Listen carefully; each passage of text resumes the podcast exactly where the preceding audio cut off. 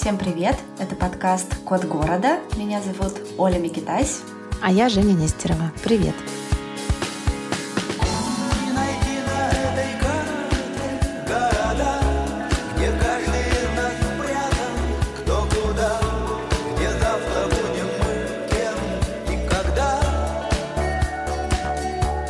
Как твои дела? Во-первых, я получила карточку, вот эту заветную комет, которая свидетельствует о том, что у меня есть ФНЖ. Отдала, наконец-то, все Лизины документы с третьего раза, чтобы у Лизы, у моей дочки тоже была такая карточка, чтобы она могла жить в Турции официально. Друзья мои разъезжаются ненадолго, Аня, Саша и Валера — это мои друзья-сожители, с которыми мы прожили уже почти три месяца. Разъезжаются по делам, кто куда. Вчера у нас был такой прощальный ужин с одной стороны, а с другой стороны welcome ужин, потому что приехал папа Лизин, а, Андрей, мы его встречали. В общем, пока нахожусь вот в принятии и понимании а, того, что происходит, да, происходит э, передвижение меня в пространстве и смена окружения такого самого ближайшего. Хочется просто ходить, жить, есть. Какое-то такое настроение. Очень сложно себя заставить работать. Я очень редко это использую слово «заставить работать», потому что обычно это как-то просто есть. И ты хочешь что-то делать и делаешь, а здесь вот что-то какой-то провал в энергии.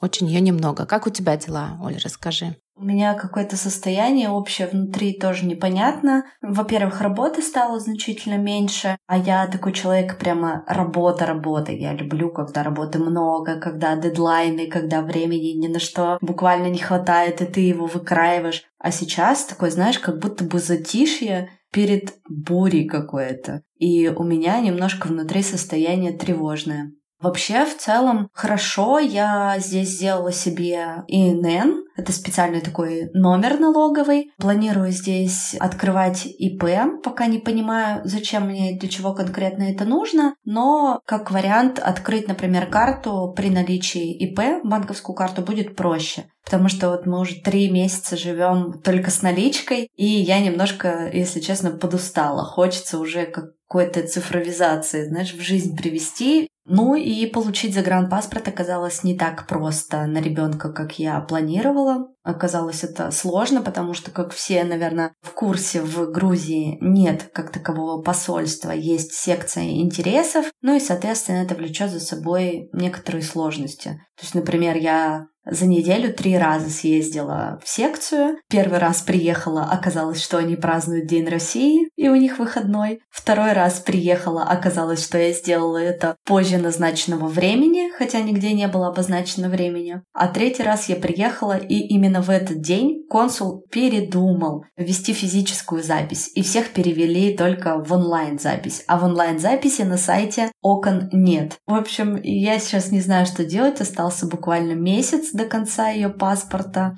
Буду что-то придумывать, видимо, поделюсь в следующих выпусках, как я эту проблему решила. Да, желаю тебе удачи. Мне предстоит э, примерно такая же процедура. Мне нужно будет получить себе новый паспорт, соответственно, переделать и комет на новый паспорт и получить туда визу, чтобы не было возможности путешествовать по миру. Ну, короче, да, удачи нам. На самом деле я никогда не думала, что будут такие сложности. Ну, то есть я даже... Понятно, там иммиграция, переезд — это всегда сложно. Но если я и в России не любила все эти, знаешь, бумажную вот эту волокиту, общество. Плюс мы супер привыкли к сервису такому правда неплохому, как госуслуги, да, где ты зашел и сделал все, что нужно в одном месте, то здесь пока я не могу к этому привыкнуть, это меня немножко выбивает из колеи.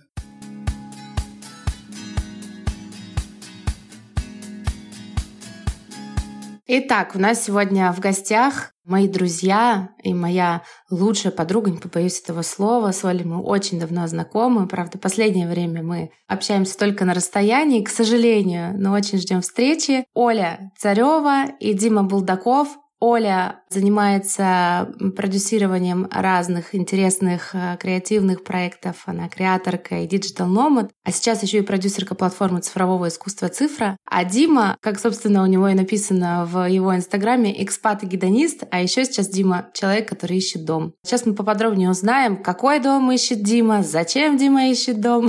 Привет, ребят! Привет, привет. Привет. Расскажите, пожалуйста, где вы сейчас есть и почему вы там? Мы сейчас вообще-то на Бали, таком сказочном острове. Мы совершенно не собирались здесь на самом деле оказаться, и оно просто как-то так самим собой случилось. Мы очень много думали в начале этого года, куда же нам уехать позимовать, и в итоге так никуда и не уехали зимовать, потому что поняли, что все места, куда мы хотели, в общем-то, почему-то не случалось туда, не получалось. И потом, в общем-то, незадолго до 24 февраля у нас были забронированы билеты на Шри-Ланку на апрель. Это был просто формат какого-то такого короткого отпуска. Потом мы срочно вынуждены были вылететь, улететь из России. И дальше, в общем-то, встал вопрос, лететь ли нам на Шри-Ланку или нет. И мы как-то так немножко подумали, сделали небольшой research и поняли, что есть же еще Бали. И, ну, Бали, в общем-то, место не самое близкое, достаточно далеко лететь. И мы подумали, что зачем лететь на 5 дней. 5 дней это был изначальный формат отпуска. И мы решили полететь на 3 недели. Но уже примерно на второй или на третий день мы решили, что и три недели маловато. И вот сейчас, сегодня ровно три месяца, как мы прилетели на Бали. Вау, поздравляю вас. Я вообще обожаю Бали. И была там впервые 11 лет назад. И оттуда, собственно, привезла небольшую контрабанду в виде Лизы Просверниной. И потом мы бывали еще несколько раз. У меня есть свой ответ на вопрос, почему я люблю Бали. Расскажите, пожалуйста, почему вы так полюбили, почему вы на третий день решили остаться надолго? И, насколько я знаю, не раз меняли билеты. Что с вами случается? Конечно, не часто, и чаще всего с Екатеринбургом, прямо скажем. Слушай, ты знаешь, как раз-таки, если говорить о том, за что ты любишь Бали, мне так откликается твоя фраза, которой ты нас проводила туда, когда сказала, что этот запах э, рисовых полей — это что-то вообще невероятное. И мне, на самом деле, с тех пор хочется завести такие духи, но их, к сожалению, нет. Но это, это что-то это что-то абсолютно ни на что не похожее по запаху, невероятно манящее и как-то окутывающее. Вот. А так в целом Бали и почему-то так долго получилось, потому что здесь какое-то очень странное течение времени. И кажется, когда прошло три недели, у нас было ощущение, что прошло только три дня. И вот сейчас уже прошло три месяца, и если бы нас спросили, сколько времени нам кажется, что прошло, я бы сказала, что прошел всего месяц. Поэтому здесь э, определенно есть э, какие-то чары этого места. А за что его любить? На самом деле много за что.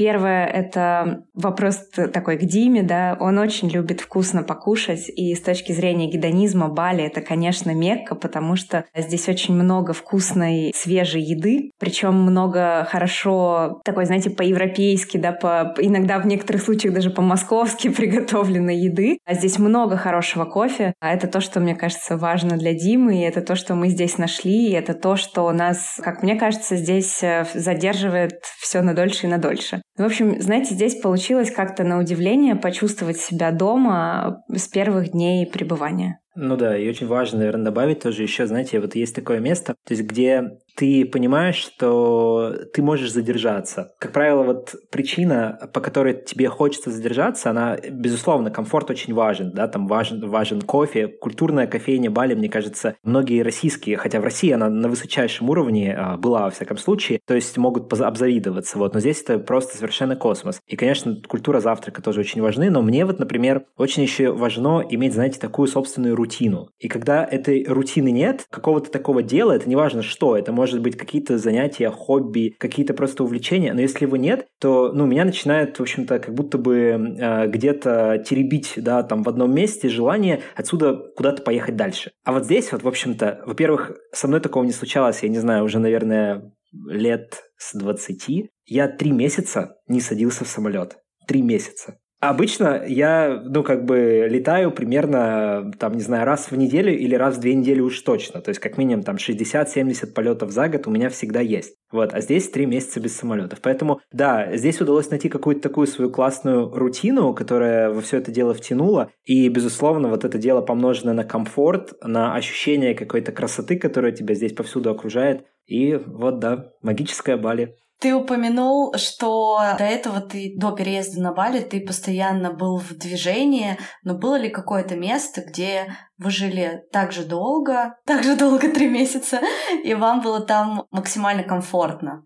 Ну, то есть какое-то прям место, которое вы могли назвать домом? Сто процентов. На самом деле, последний год а, мы, в общем-то, несмотря на то, что много разъезжали, большая часть времени, и, если можно так выразиться, наша база, это была Москва, и там как-то так все складывалось, и, и квартира, где мы жили, то есть она была очень классная, красивая, комфортная, район, уровень комфорта очень высокий, да. То есть, безусловно, наверное, в общем-то, прошлый год, он был, с одной стороны, таким очень экспериментальным, потому что я достаточно давно уехал уже из России, там про себя расскажу, да, и для меня, в общем-то, это было очень интересно вернуться, потому что, мне кажется, как минимум из этого года месяцев шесть я точно себя ощущал таким туристом, туристом в собственной стране, потому что для меня было очень многое в новинку. Мне все было абсолютно интересно, и для меня, по большому счету, было такое открытие России заново. И Москвы заново, несмотря на то, что я в Москве до этого учился, э, жил 6 лет. Вот поэтому, да, безусловно, Москва была в прошлом году вот таким домом. Это не был целый год, что мы никуда не передвигались. Мы приезжали в Екатеринбург, и в Питер, и многие другие места. Но если мы говорим про дом, безусловно, было ощущение этого дома. Слушайте, это, это жутко сложный вопрос, если честно, потому что, ну, наверное, мы оба с Димой в каком-то смысле в поисках дома, потому что это такое... Вот, ну, меня вчера об этом тоже спрашивали, и у меня полное ощущение, на самом деле, что я везде как дома. И в этом плане только вопрос, да, а где, где его расставить? где расставить эту палатку? Потому что я уже много лет чувствую себя каким-то таким человеком мира, и я действительно чувствую внутри, что весь мир — это мой дом. И, ну, из того, что мы в последних местах, да, за последние несколько лет побывали, я всегда считаю Париж своим домом, и я была там недавно два месяца. Нам очень понравился ЮАР, но там тоже есть свои особенности, да, то есть э, скорее это место такой дачи, нежели место, которое бы можно было бы назвать домом. Вот мы сейчас говорим про дом, а что, что это такое? То есть как вы понимаете дом? Ну, лично для меня, наверное, знаете, я постоянно прыгаю, да, из одного определения. Вообще, я человек, который говорит там, типа, пойду домой сегодня, имея в виду, что это может быть отель на одну ночь, да, то есть поэтому для меня понятие дома, вот оно варьируется от такого места, где я сегодня ночую, до, если мы говорим что-то более глобальное, то, безусловно, это место, где я себя ощущаю в безопасности, место, где мне комфортно, да, то есть, э, наверное, если бы я оказался где-то там, я не знаю, в Центральной Африке, вряд ли я бы в конечном счете мог это назвать своим домом. И в-третьих, это, наверное, некое ощущение э, принадлежности к этому месту, то есть э, количество каких-то связей с этим местом. Это не обязательно знание непосредственно об этом месте, да, то есть там, где вкусно поесть, там, куда сходить и так далее. Это отчасти, наверное, и люди, и какие-то занятия, которые связывают с этим местом. То есть, наверное, если говорить про вещи, да, то есть вещи это все-таки... У нас сейчас вещи, кстати, кстати, разбросаны во многих очень местах. Много вещей сейчас еще увеличилось на Бали, а есть вещи в Москве, есть вещи в Екатеринбурге, есть вещи в Дубае. Место, куда ты ставишь свои вещи, то есть это, наверное, в списке критериев, что мы называем дом, это все-таки не даже не в топ-3. Безусловно, очень классно иметь место, куда ты можешь возвращаться, и где кружка, которую ты забыл там на столе, она по-прежнему стоит, да, но все-таки, наверное, для меня это больше подходит под определение слова там база, да, какое-то вот, нежели дом. Если топ-3 критерия брать. А, да, безопасность, комфорт и связаны с этим местом. То есть это могут быть как люди, какие-то увлечения, а, какие-то знания об этом месте. То есть, да, связь с этим местом. Почему Бали не может стать таким домом? А мне кажется, он стал на самом деле таким домом. В общем-то, я с Олей согласен в этом смысле, что за вот эти три месяца действительно было ощущение того, что ну, мы здесь абсолютно свои. Сейчас в скором времени, возможно, нам придется уехать, но как будто бы мы будем уезжать, в всяком случае, я буду уезжать с ощущением того, что я всегда сюда смогу вернуться, и, в общем-то, мне будет совершенно точно здесь классно. А есть что-нибудь такое, что вам не нравится на Бали? Это смешно, правда, сейчас сказать, но не нравится, что здесь очень тяжело работать. Просто нет сил как бы сесть, заставить себя открыть компьютер и вот так вот как-то вдумчиво, концентрированно что-то делать, потому что что сейчас по нашему времени уже 5 вечера, да, и вот спроси меня, что я делала, я скажу, я не знаю, что я делала, но как будто бы делала дофига всего. Вот. Поэтому из того, что не нравится, тут скорее, знаете, это зависит от уровня какого какой-то внутренней, внутренней гибкости, внутреннего какого-то, да, терпимости, открытости к чему-то и, и к тому, что, что ты с этим можешь сталкиваться. Поэтому, возможно, из-за того, что мы очень много оба путешествуем, и мы уже посмотрели, на мой взгляд, ну, как бы все культуры, наверное, не считая только каких-нибудь э, совсем маленьких аборигенов, да, или ну, маленьких групп людей, наверное, все остальные культуры, расы, национальности нам уже знакомы. И поэтому здесь скорее просто вопрос вот этого уровня гибкости. Здесь может не понравиться, что все как бы на чили в какой-то степени, если особенно здесь как-то, я не знаю, работать и много иметь дел, да, а не, не быть в расслабленном состоянии, ну, может напрягать иногда, потому что они действительно, они не умеют пользоваться картами, они не умеют пользоваться, ну, как бы они не умеют некоторые считать. Ну, то есть как бы просто нужно понимать, что это совсем другая страна, другие условия, у них очень дорогое образование. И когда ты просто понимаешь, почему так все складывается, и ты можешь от этого кайфовать, то, в принципе, мне кажется, здесь трудно найти что-то, чтобы могло не понравиться. Ну и, наверное, знаете, вот такая вот всепоглощающая жара, да, тепло, оно вот как раз приводит к этому ощущению, то, что не очень хочется работать, это раз, это правда. А и с этим не, не просто жить. А второе просто, ну, что ты такой, да, вроде как будто бы тоже становишься весь на чили, и тебе лишний раз лень что-то сделать. Слушайте, ну а как тогда быть с тем, что Бали — это мекка для фрилансеров? Типа для программистов, айтишников. Слушай, это вопрос на самом деле, это вопрос. Потому что, ну, если честно, я слежу за Олей Полищук, да, которая тоже здесь, мы с ней периодически встречаемся где-нибудь. Она работает в коворкинге э, по ночам, но при этом все равно, то есть, когда я смотрю ее сторис, мне кажется, что, ну, это все равно в какой-то степени такое прям, это, это больше про волю, про то, что нужно это сделать. Вот. Конечно, э, когда ты себя заставляешь что-то сделать, это окей. Но сейчас на Бали зима, поэтому температура стала гораздо комфортнее. На 2 и... градуса. Но, но на самом деле они ощущаются. То есть, если раньше мы, когда только приехали три месяца назад, мы садились в кафе и все, и ты как бы растекся по стулу, и ты уже забыл, что ты хотел сделать, то сейчас все равно, э, ну, как бы, может быть, это еще адаптация какая-то, да, но в целом чувствуется, что и, и погода стала прохладнее, и стало немножко легче в этом плане. Но мне кажется, еще и когда вы переехали, это был такой прямо очень пиковый момент, такой очень напряженный, тревожный, и э, у всех психика перестраивалась. Я вот вообще полтора месяца лежала и не могла ничего буквально делать, там поесть, поспать, попить, за детьми присмотреть, выйти с ними на детскую площадку, потупить в телефон, все. То есть какие-то базовые потребности закрывались. И мне прям приходилось заставлять себя что-то делать. Очень понимаю.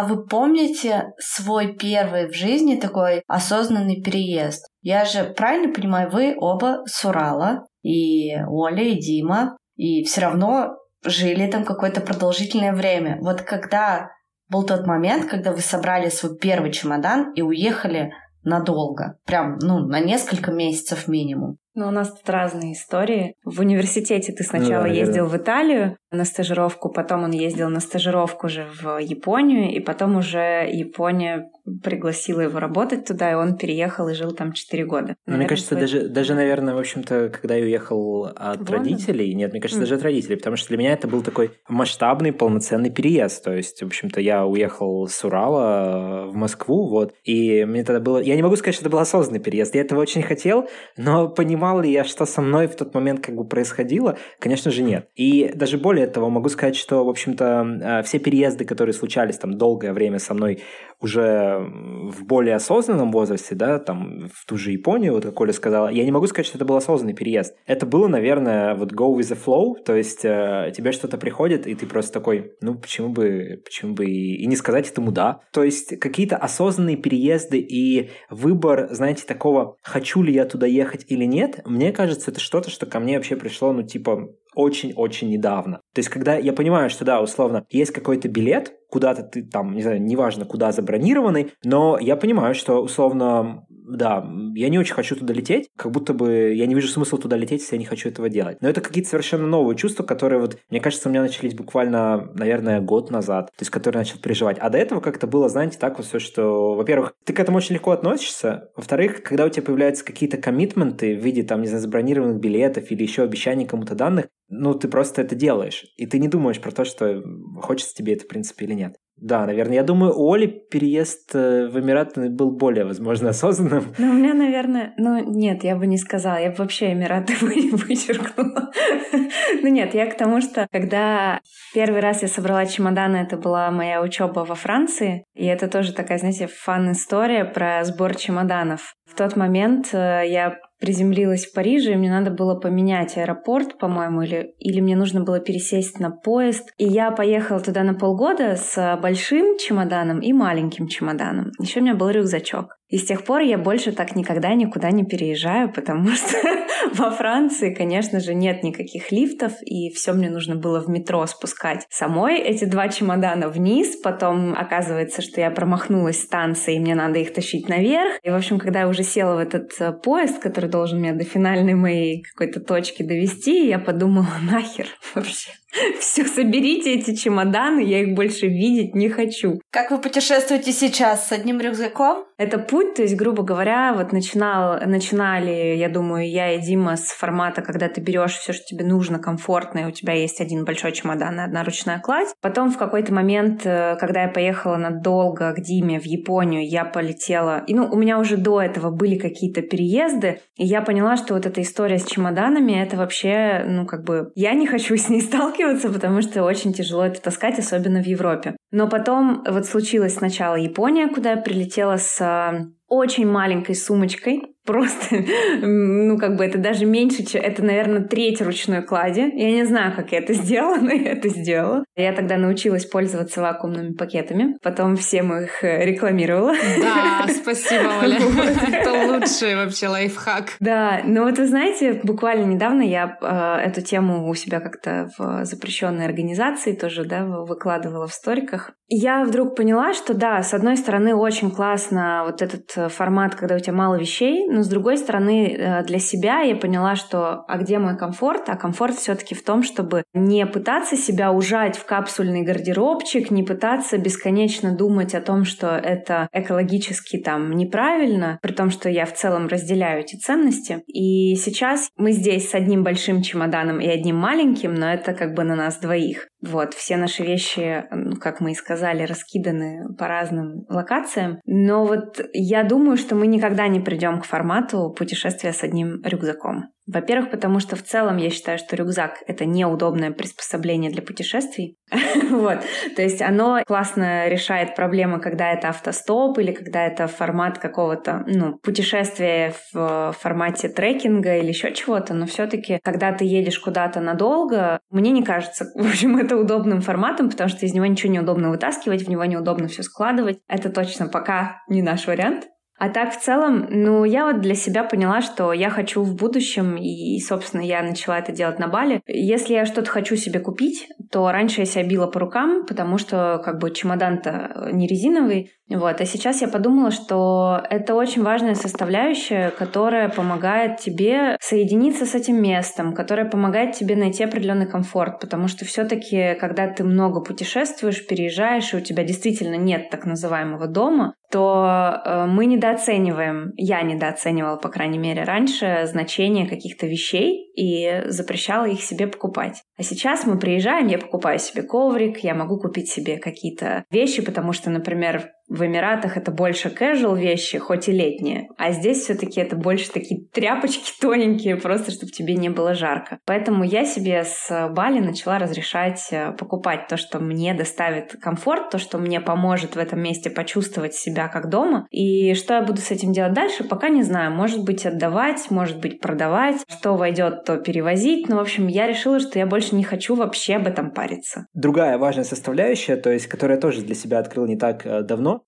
Оказалось, что я очень люблю красивую посуду. И вот сейчас здесь э, на Бали, например, есть очень классный магазин, где, то есть, я думаю, что я, я просто не могу уехать отсюда, не купив эту посуду, да? То есть, отсюда? Не можешь отсюда Не могу отсюда уехать, не купив эту посуду. Да.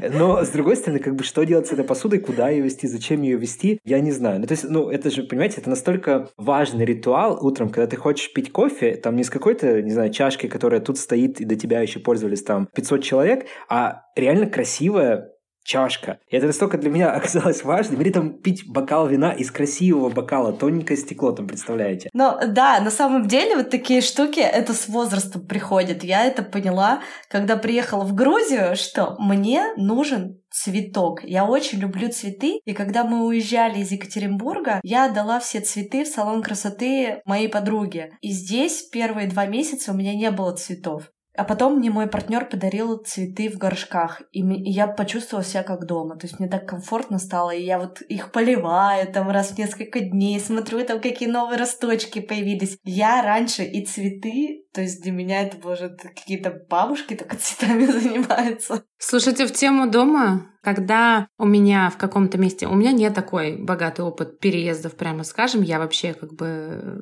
Некоторые слушатели, возможно, уже знают против концепции переезда, да, когда ты оставляешь все, что у тебя было в каком-то месте, и как бы это все переносишь, да, и начинаешь жить заново. Я бы хотела быть везде. Я как раз смотрю на ребят, как, например, того, как можно быть дома везде. При этом прекрасно понимаю стремление иметь какую-то базу, да, куда ты можешь всегда возвращаться и чувствовать себя там в безопасности, забуриться и заниматься тем, чем ты хочешь, не инвестируя, да, не тратя свое время на там какие-то вопросы денежные, э, выяснение, где можно поесть, как, в общем, здесь можно легально оставаться и так далее. Я поняла, что когда у меня в каком-то месте появляется что-то живое, типа какой-то знакомый кот, которого нужно подкармливать. Или вот сейчас мне выдали собаку на 4 дня. Наша подруга, турчанка Серап, она уехала на съемки фильма и оставила мне собаку на 4 дня. И я такая, типа, иду с собачкой, я тут дома, все знаю, где что погулять, куда выпросить пакетик, где мне, значит, нальют водички. Э, это прикольно, это тоже, да, такая важная составляющая. Для того, чтобы чувствовать себя дома, мне важно, чтобы было что-то живое, зачем мне тоже нужно присматривать и ухаживать. Ты, Женя, упомянула насчет поиска каких-то там мест, где можно, не знаю, поесть, там, да, куда сходить. И это тратит, на самом деле, настолько много энергии и ресурсов, чтобы все это дело найти, что, если честно, мне кажется, в будущем было бы очень классно, когда ты приезжаешь в какое-то место, и там, не знаю, лежит книга,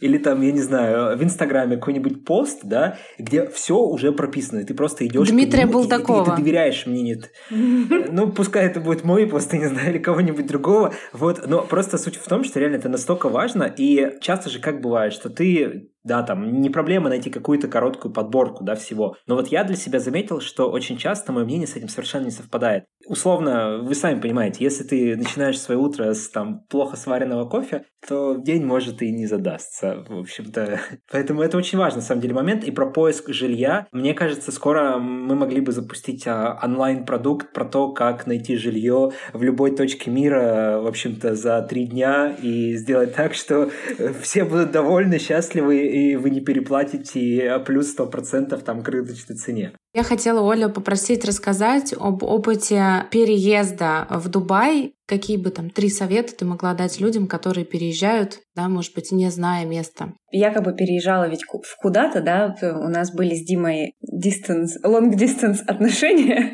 вот, мы семь лет встречались на расстоянии и в какой-то момент поняли, что, ну, как бы это должно когда-то закончиться. И как бы я, грубо говоря, когда переезжала, я думала, что я еду к Диме, и как будто бы у Димы, ну, например, там, да, все уже как-то устроено, и, в принципе, мне об этом думать не нужно. Но есть какие-то вещи, которые, во-первых, возможно, они отчасти гендерные, возможно, они отчасти просто, ну, человеческие, да, то есть у каждого есть какой-то свой внутренний момент. А, я бы первое, что посоветовала, это все-таки пообщаться с разными людьми, и поспрашивать, как им живется, да, какие они видят э, там сложности, какие легкости там и так далее. Второе, я бы посоветовала взять психолога до переезда, а не после. То есть мне кажется, что это такая должна быть история, которую ну, в идеале как-то в терапии немножко себя готовить до того, как ты совершаешь этот прыжок, потому что после уже немножко больновато. Ну, наверное, я бы посоветовала знаете, писать какой-то хотя бы для себя, писать или наговаривать, я не знаю, кому как проще, список вещей, которые как раз-таки тебе важны в доме, да, или там в месте, в который ты переезжаешь. Вообще, что составляет твою рутину? И есть ли в том месте, куда ты едешь, то, что составляет эту рутину? Потому что я, наверное, натолкнулась на все ошибки, которые только можно было. У Димы была квартира сначала на 59 этаже, потом мы переехали на 45. -й. Я, например, никогда об этом не задумывалась и поняла об этом только после, что я человек, который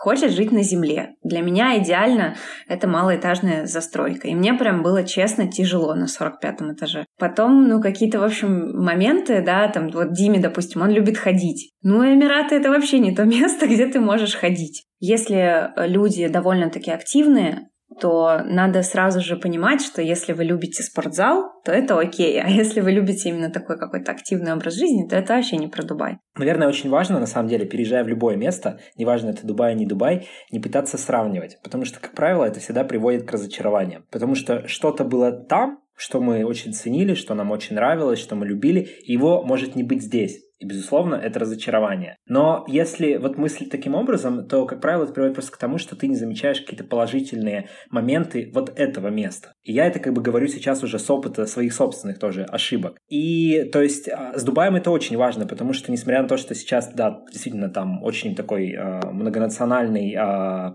э, кластер, да, как бы людей, кто туда переезжает, сейчас очень много русских людей, кто туда переезжают, но все равно это в некотором смысле очень уникальное место, очень отличающееся от всего. То есть отчасти искусственное, отчасти не в самом благополучном климате, да, там особенно если туда переезжать летом. Это, кстати, еще одна ошибка. Не стоит переезжать в Дубай летом. Потому что если вы хотите как бы вот такой э, максимально жесткий experience, это переехать в Дубай в июле, как сделал я, вот, и почувствовать сразу же культурный шок, климатический шок и все другие э, виды, виды шока, температурного тоже. Ну и, и последнее, наверное, это просто Дубай, то место, где все постоянно меняется. Все постоянно меняется в том смысле, что в Дубае все временно.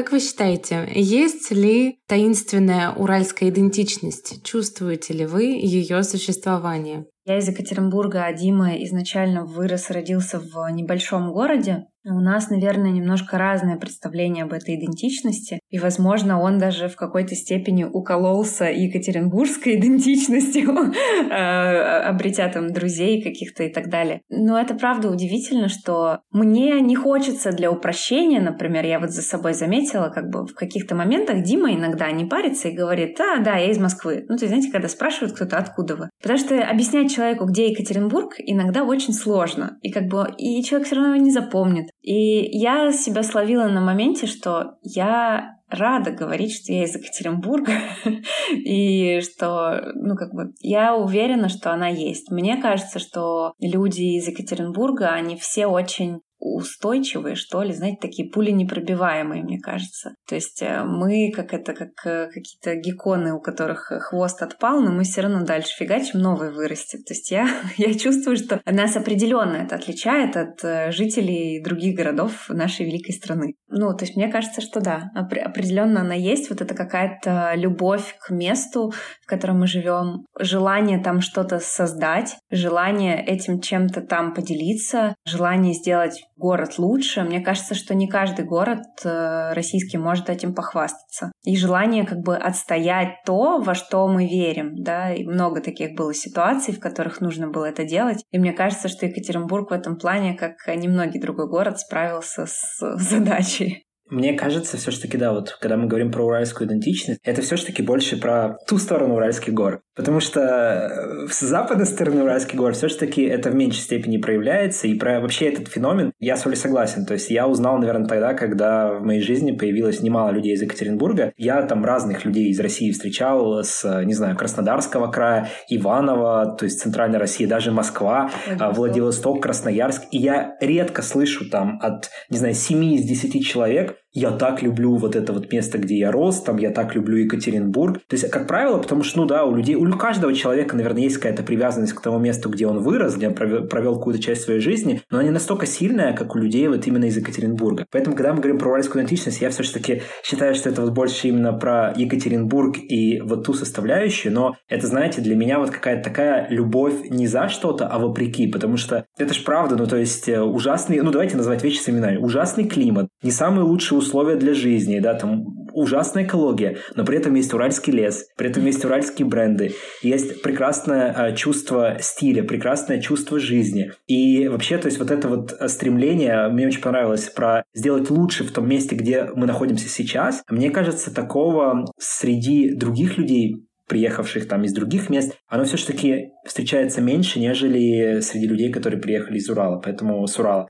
А я, кстати, Оля, чтобы не говорить, что я из Екатеринбурга и долго не объяснять, э, что это и что это раньше называлось Свердловском, например, потому что в Грузии в основном как бы все понимают Свердловск, для них это как бы более привычно. Я всегда говорю, мы с Урала. И мне еще даже футболку прислали Урал, и я периодически ее надеваю. Тут недавно мы прогуливаемся с моим партнером. Там сидел парень, и он скакивает нам навстречу и говорит: Ребят, вы что, с Урала? А я была в этой футболке. А вы из какого города? Мы такие, ну, из Екатеринбурга. Он такой, а я с Перми. И такой довольный вообще. Он еще разговаривал с, со своим другом по телефону, и он ему начал нас показывать и говорит, смотри, чувак, я тут встретил ребят с Урала, смотри, какие они прикольные. Ну, в общем, вот в этом есть какая-то своя, не знаю, мне кажется, фишка, и ты такой, блин, да, я с Урала приехал.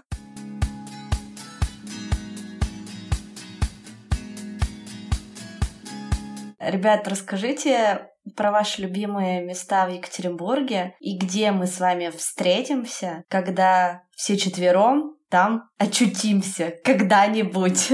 Гордеева спрашивает обычно в конце выпуска, где мы встретимся через год, и я спрашиваю, куда мы пойдем в Екатеринбурге. Не знаю, вот э, я бы не хотела, наверное, называть никакое место, но вот мы с Женей как раз обсуждали как-то этот момент, когда ты уезжаешь на много лет, и потом э, тебе кажется, что это уже как бы не совсем твой дом. Так вот, я в последний раз, когда была в Екатеринбурге, я словила вот это вот ощущение, когда я шла по Малышево, был такой так называемый golden hour, вот этот э, закатный свет, и я вот в этот момент словила какое-то невероятное ощущение дома, заботы, какого-то вот, ну я не знаю, это очень такой какой-то на уровне тела, прямо ты, ты схватываешь вот этот момент, что я дома, и что я знаю каждую, грубо говоря, там дырочку в, в асфальте, там каждое вот какое-то изменение заметила, но ты просто идешь, ты улыбаешься, видишь этих людей. Я думаю, что в каждом городе, каждый, кто когда-то из него уехал, он может словить вот это вот чувство в каких-то местах, которые тебе кажется, что вот это мой дом. Вот,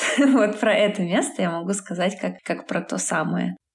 Слушайте, такой странный, наверное, сейчас скажу момент э, про места. Э, я очень люблю Михайловское кладбище. Для меня просто еще Екатеринбург и дом ассоциируется все-таки с моими близкими. Посчастливилось мне, что мои близкие похоронены именно там. И каждый раз, когда я туда приезжаю, я туда хожу, и там какой-то, ну, ну я не знаю, мне не кажется это место кладбищем. Во-первых, потому что оно в самом центре города. Во-вторых, потому что там очень э, светло, там, ну, в общем, я не знаю, как, как, как-то вот удивительно, но я назову это место, просто потому что оно для меня важное, и там вся эта улица, по которой я ездила на велике на работу, оно для меня тоже какое-то знаковое. Мы в Екатеринбурге, то есть вот именно вместе, прожили осенью 2020 года практически три месяца. И есть одно местечко, на самом деле, вот где мы с вами встретимся. Мы жили а, на пересечении улицы Карла Либнихта и проспект Ленина. И там есть один дом, где находится пицца Мия, кажется, вот, вот это вот все. Карла и 16. Карла Липкнехта 16, да. И мы снимали там чудеснейшую квартиру. И вы знаете, а, мы жили во многих количествах там квартир, гостиниц, а, отелей. И это, наверное, возможно, вторая квартира или там, не знаю, третья всего лишь в моей жизни, где я смог почувствовать себя как дома. Женя там была, Поэтому, в общем-то, знаете, это, наверное, вот место, которое для меня ассоциируется с домом. То есть мы там были и на Новый год, а, мы там были и, вес... и